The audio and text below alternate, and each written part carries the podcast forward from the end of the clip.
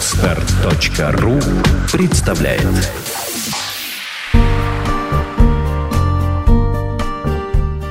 Авторский подкаст Юлии Меньшиковой «Тонкие материи отношений».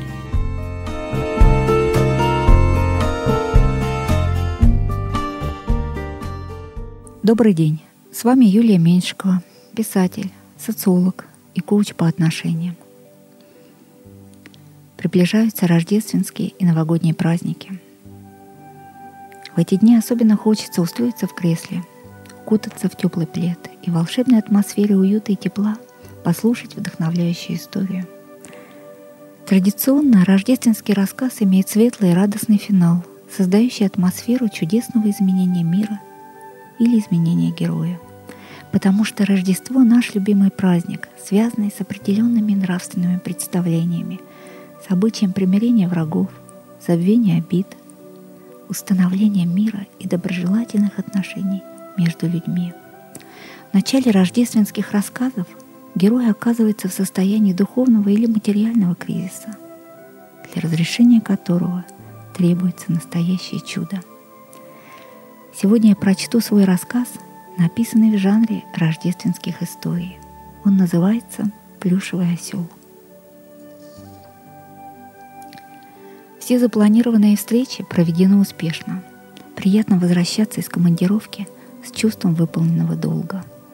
До отправления скоростного поезда Сапсан остается еще целых два часа, и можно посвятить время своим интересам. Высокий мужчина в строгом деловом костюме с кожаным портфелем в руках поднимался по эскалатору в компьютерный отдел торгового центра. Бегло взглянув на информационное табло, и выяснив, что нужный отдел находится на третьем этаже, он углубился в свои размышления. Надо посмотреть в первую очередь новые модели ноутбуков, планировал он, нетерпеливо постукивая пальцами по поручню и сосредоточенно глядя себе под ноги. Оказавшись на нужном этаже, он целеустремленно шагнул в зал и застыл в нерешительности. На него в упор смотрели круглые веселые глаза плюшевой игрушки с длинными ушами. Он с недоумением огляделся, не понимая, куда он попал. Яркие коляски, детские кроватки, трехколесные велосипеды, пестрые витрины с коллекциями кукол Барби и их розовыми домиками. Стеллаж с мягкими игрушками ненадолго привлек его внимание. Когда он был маленьким, таких игрушек еще не было. Он вспомнил плюшевого зайца, которого укладывали вместе с ним, когда он упрямился и не хотел идти спать. В памяти мелькнуло слово Зайчик. Так называла его мама. Как давно это было. Но предаваться воспоминаниям детства не входило в его планы. Не вглядываясь в разнообразие детского мира, он стал искать выход из отдела. Но куда бы он ни пошел, везде были товары для детей.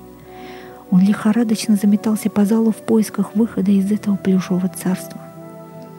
У одной из витрин стояла девушка в форменной одежде, и он стремительно направился к ней. Не подскажете, как выйти из вашего отдела? Мне бы поближе к чему-нибудь взрослому, в смятении спросил он.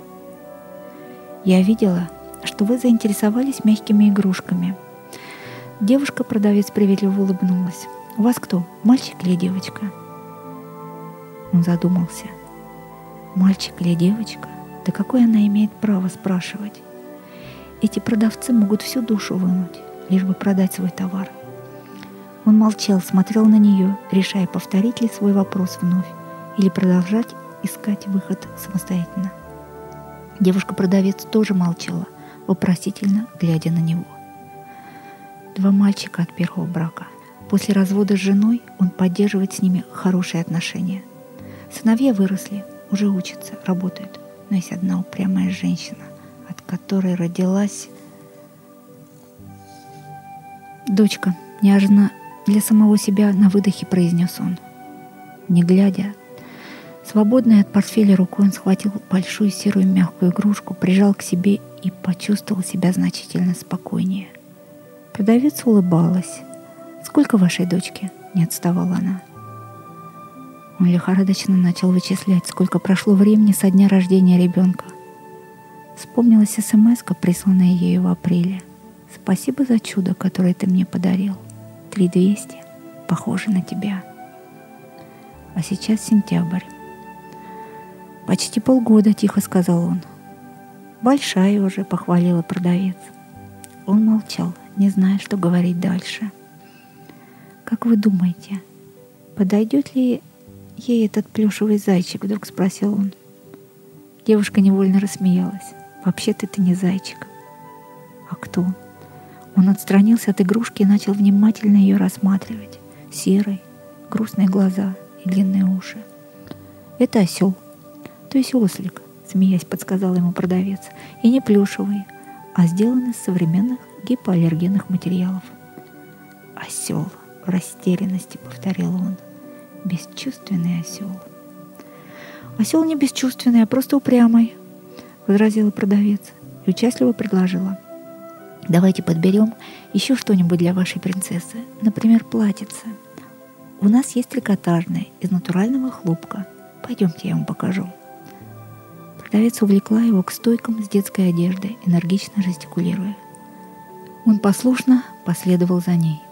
«Какой рост у дочки?» — спросила она, проворно снимая маленькие вешалки с одеждой. Заметив его замешательство, девушка пояснила. Мне это нужно, чтобы правильно подобрать размер. «Три двести», — машинально ответил он. Это единственное, что он знает о своей дочке. Продавец с сомнением посмотрел на него. «Вы не ошибаетесь?» «Да, я, вероятно, что-то путаю. Столько она весила, когда родилась, а сейчас уже выросла. Тогда расскажите, какая у нее комплекция?» Откуда ему знать? Он никогда не видел свою дочь потому что не намерен общаться с ее упрямой матерью. Рождение ребенка совсем не входило в его планы. Свой отцовский долг он уже выполнил, вырастил сыновей. И у той женщины уже есть ребенок.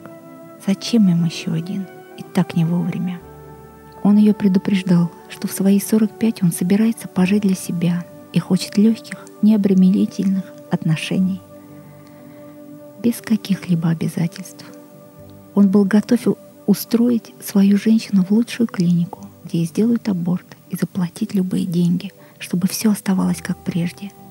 Чтобы в маленькой уютной квартире его ждала хрупкая женщина с серыми глазами, которая понимает его с полуслова, и он будет приходить к ней тогда, когда соскучится. Она маленькая, хрупкая, как ее мама, почти шепотом произнес он и еще крепче прижал к себе мягкую игрушку. Продавец как будто не замечал его состояния. Прекрасно. Значит, ей подойдет вот это платье из бархатного трикотажа с отделкой из атласа и широких кружев. Как вы считаете, оно понравится вашей принцессе? Он недоуменно пожал плечами. Ничего не понимаю в платьях. Он любит честные отношения и не раз говорил, что хочет свободы, а ее решение рожать ребенка расценивает как предательство. Какая упрямая.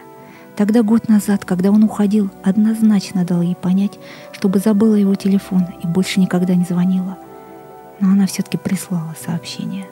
Видимо, рассчитывала, что в результате этой манипуляции проснутся его отцовские чувства, и он тотчас примчится. Он мрачно смотрел, как продавец выкладывает на прилавок цветные кофточки, ползунки, платья, курточки. Демонстрируя каждую вещь, она подробно расписывала ее преимущества – он попытался сосредоточиться и вникнуть в слова продавца. «Выбирайте, что вам нравится», — закончив свою презентацию, предложила она. «Или не будете экономить на ребенке?» И здесь сплошные манипуляции. «Беру все», — буркнул он. «Повезло вашей дочке с папой. Были бы все такими заботливыми, порядочными, ответственными», — удовлетворенно произнесла продавщица и посмотрела на игрушку, которую он прижимал к себе — сам того не замечая. «Ослика берете? Давайте его, я вам пробью чек». Продавец приняла из его рук мягкую игрушку и продолжала весело щебетать. «Думаю, первое слово, которое произнесет ваша малышка, будет «папа». Он расплатился банковской картой и, не вглядываясь в сумму, подписал чек. «Так оно и есть», — уверенно произнес он. Первое ее слово было «папа». Как награду за полтора часа, проведенных в магазине, продавец протянул ему два туго набитых пакета. Из одного из них свешивались длинные серые уши. Он взял пакеты в руку, свободные от портфеля, слегка облокотился о прилавок, глубоко вздохнул и начал сбивчиво говорить. «Я часто в командировках, и дочка очень скучает. Все спрашивает, где папа? Где мой папа? Когда он приедет?» «Ваша дочка — настоящий вундеркинд», если так рано начала говорить, отметила продавец. «Да, моя дочка вундеркинд», — гордо согласился он.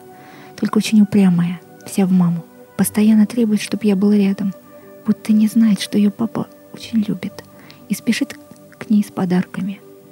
Я всегда привожу ей подарки, приезжая из командировки. Он посмотрел на часы. Скоро посадка на поезд. До свидания и спасибо. Продавец мечтательно произнесла. Наверное, соскучились друг по другу. Он утвердительно кивнул головой. Долгая была командировка. Давно не виделись, произнес он и стремительно направился к выходу, который почему-то так долго не мог найти. Сделано на podster.ru